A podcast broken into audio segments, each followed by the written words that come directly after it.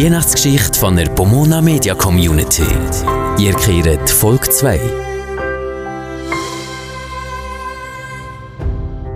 Evas Mutter sieht abgekämpft aus. Sie scheint die ganze Nacht wieder kein Auge zugetan zu haben. Ob sie wieder zur Flasche gegriffen hat, fragt sich Eva.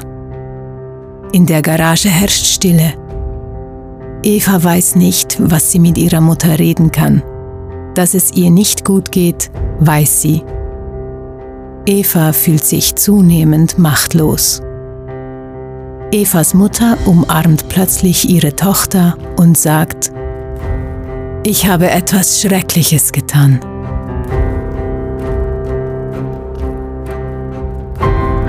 Die Weihnachtsgeschichte von der Pomona Media Community. Alle Folgen zum Nachlesen gibt's in der Pomona Media App und überall, was Podcasts gibt.